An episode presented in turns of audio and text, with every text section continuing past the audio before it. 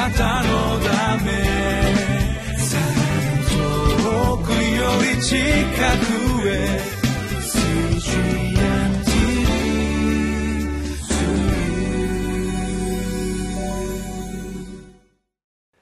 皆さんこんにちは。リビングライフの時間がやってまいりました。私は東京ホープチャペルの牧師の西田と申します。今日も神様の御言葉によって励ましをいただいてまいりましょう。え今日のテーマは正しい心を失えば愚かな選択を繰り返します。でございます。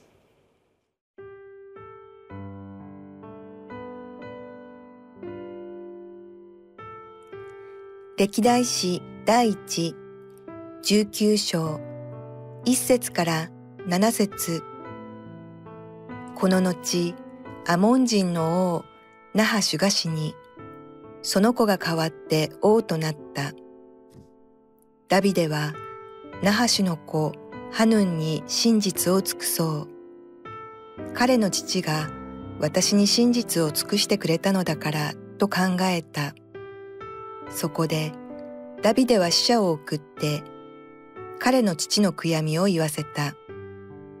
ダビデの家来たちがハヌンに悔やみを言うため彼のもとアモン人の地に来た時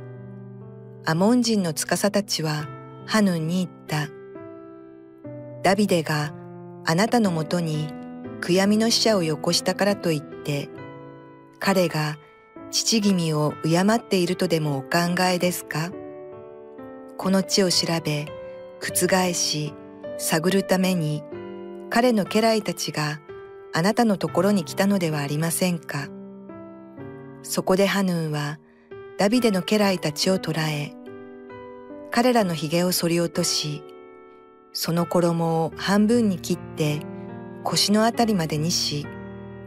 彼らを送り返した。人々が来てダビデにこの人たちのことを告げたので彼は彼らを迎えに人をやったこの人たちが非常に恥じていたからである王は言った。あなた方の髭が伸びるまでエリコにとどまりそれから帰りなさい。アモン人は自分たちがダビデの憎しみを買ったのを見て取った。そこでハヌンを呼びアモン人は銀一千タラントを送ってアラムナハライムとアラムマーカとツバトから戦車と騎兵を雇った。彼らは自分たちのもとに戦車三万二千台とマーカの王とその軍勢を雇った。彼らは出てきてメデバの前に陣を敷いた。アモン人も彼らの町々から集まり、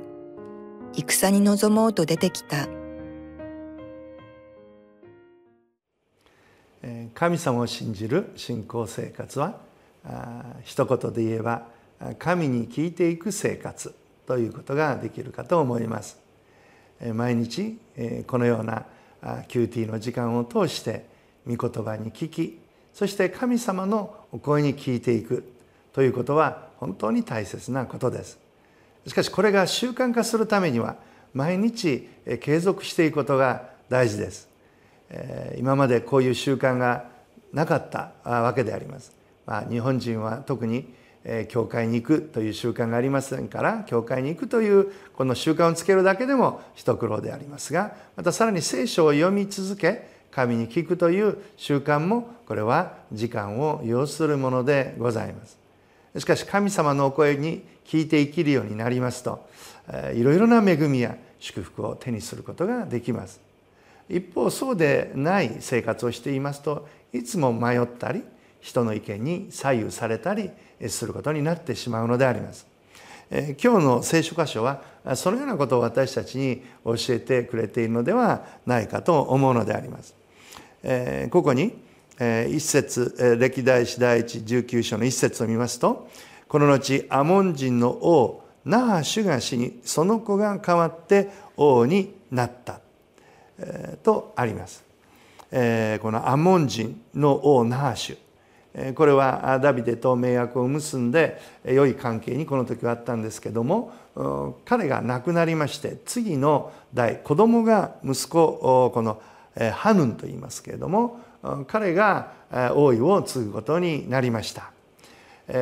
王が自分の父が死んだのでまあいわば弔いの時を持ったわけでありますがダビデはこのことを知って自分たちもその弔意を表そうと自分がいけないので部下たちを送るのであります。2節を見るとダビデはナーシュの子ハヌンに真実を尽くそう。彼の父が私に真実を尽くしてくれたのだからと考えた。そこでダビデは死者を送って彼の父の悔やみを言わせた。ダビデの家来たちがハヌに悔やみを言うため彼のもとアモン人の地に来た時とございます。えダビデの家来たちが弔意を表そうとして行くのでありますが、えこのハヌンはこの彼らにをどう扱っていいかあまあ王になったばかりであります。それもひょっとしたら突然の父の死で準備が十分ではなかったのかもしれません、彼は慌ててどう対応しようかと思ったのでありますがその対応の仕方を自分のこの長老たちこの司たちに聞くのであります。しかしこの司たちはこの大変な情報をハヌンに入れてしまいます。この司たちは息子ハヌンに言いました。3節を見ますとダビデがあなたのもとに悔やみの使者をよこしたからといって彼が父君を敬っているとでもお考えですかと、えー、この地を調べ覆し探るために彼の家来たちがあなたのところに来たのではありませんかと、えー、この誠実を尽くすために弔意を表しに来た人たちを、まあ、疑ったわけであります。そしてそれはこの地を探らせてやがてこの地を奪うために来たんだというまあ、間違った情報をハヌンに入れてしまうことになるのであります。え、そしてこの来た家来たちのひげを剃り落とし服を破り追い返してしまうという屈辱的な扱いをしてしまうのであります。そしてそのことによってこの関係がま悪くなってしまう。このアモンの地の危機をもたらすことになってしまうのであります。ハヌンがこの間違った対応をしてしまったわけでありますがそこにあったのは何が原因だったんでしょうかひょっとしたら彼はダビデたちを恐れたのかもしれません恐れがあったりあるいは私たちが間違ったこの対応をしてしまうのにはなんか怒りに捉えられたりすることもあるかもしれません。うん、あるいは自分の中にあるいろんな欲望というものがあってそれが間違った判断をもたらしてしまうということがあるのであります。私たちはですから神様に聞く誰に聞くかこれ非常に大きな問題であります。ハヌンは司たちに聞いてしまい間違った情報を入れてしまいそしてダビデたちを怒らせてしまうのであります。そのことにやがて彼らは気づきます6節を見るとアモン人は自分たちがダビデの憎しみを買ったのを見て取ったそこでハヌン及びアモン人は銀1000タラントを送ってアラム・ナハラムとアラム・マーカとそばから戦車と騎兵を雇ったというのであります。あ彼らを渡してしまった、えー、どう見てもダビデたちが強いのは分かっていますからここでもう一度悔い改めるチャンス機会があったのであります。しかし、まあ、恐れは恐れを生むと言いますが一旦そういう流れを作ってしまうとその流れがなかなか取り戻すことができない。今度は周りの国アラムに助けを求めることになります。そして多くのお金を支払って傭兵やさまざまな武器を買い込んで立ち向かおうとしてしまうのであります。ここであ間違ったことをしてしまったと思ったらダビデに和解を求め謝罪しそして悔い改めるチャンスがあったに違いありません。しかしそのことも彼はしないがためにやがて大きな危機を招くことになってしまうのであります私たちは失敗することもあります。間違うこともあるでしょう。その時どうしたらいいんでしょう。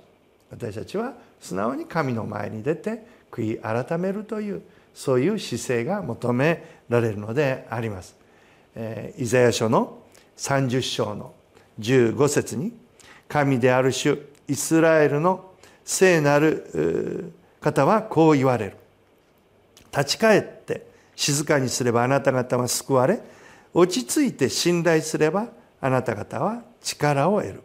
しかしあなた方はこれを望まなかったとあります。決して信仰のないハヌンたちだからダメなんだではなく彼らのこの行為は私たちへの継承でもあるかと思うのであります。神の前にああそうだ。慌てふためいてもダメなんだ。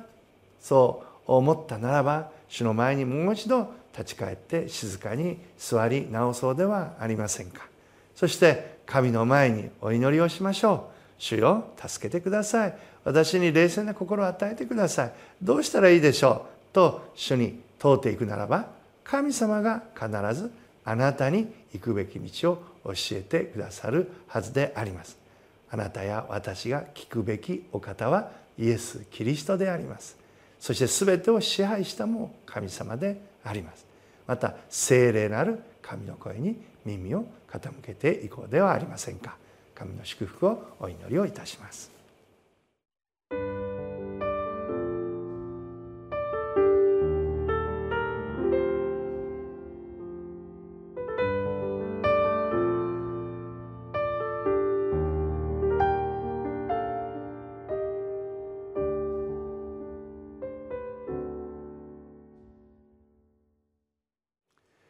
私たちは今日も神様に聞いていくものになりたいと思います。私のところにいろんな方が相談に来られますが周りの人に